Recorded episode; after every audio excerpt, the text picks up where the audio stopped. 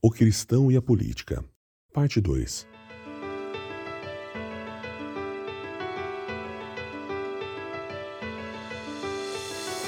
Hoje exerceremos o nosso direito democrático do voto. Chegou o dia para escolhermos pessoas idôneas, com ficha limpa, com moral ilibada, com histórico de vida de muito trabalho e serviço.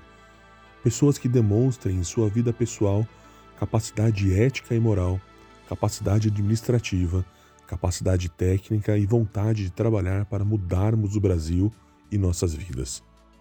Somos cristãos, precisamos entender que se as pessoas que estamos elegendo compactuam das nossas opiniões, daquilo que acreditamos, da fé que professamos, dos valores cristãos que defendemos, que defenda a família, que respeita as religiões, que defenda o direito básico da população, que defenda os valores relacionados à vida, que se preocupe com nossa população de verdade e que tenha propostas concretas para mudar o nosso país.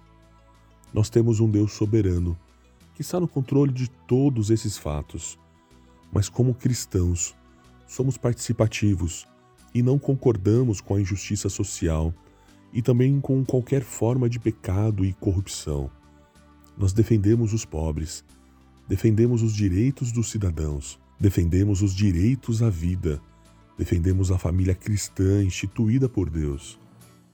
Desejamos sempre estar ao lado de Deus e de obedecê-lo, querendo realizar boas obras e o bem comum de toda a população brasileira, e não apenas defendermos um segmento ou uma parte pequena da população do Brasil.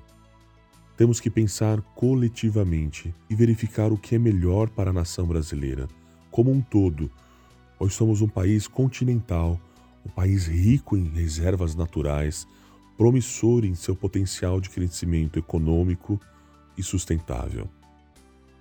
Alguns versos escritos pelo profeta Isaías. Isaías capítulo 5, verso 20.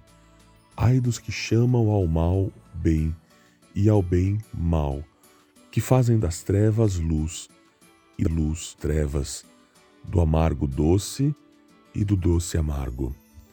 Isaías capítulo 10, verso 1. Ai daqueles que fazem leis injustas, que escrevem decretos opressores.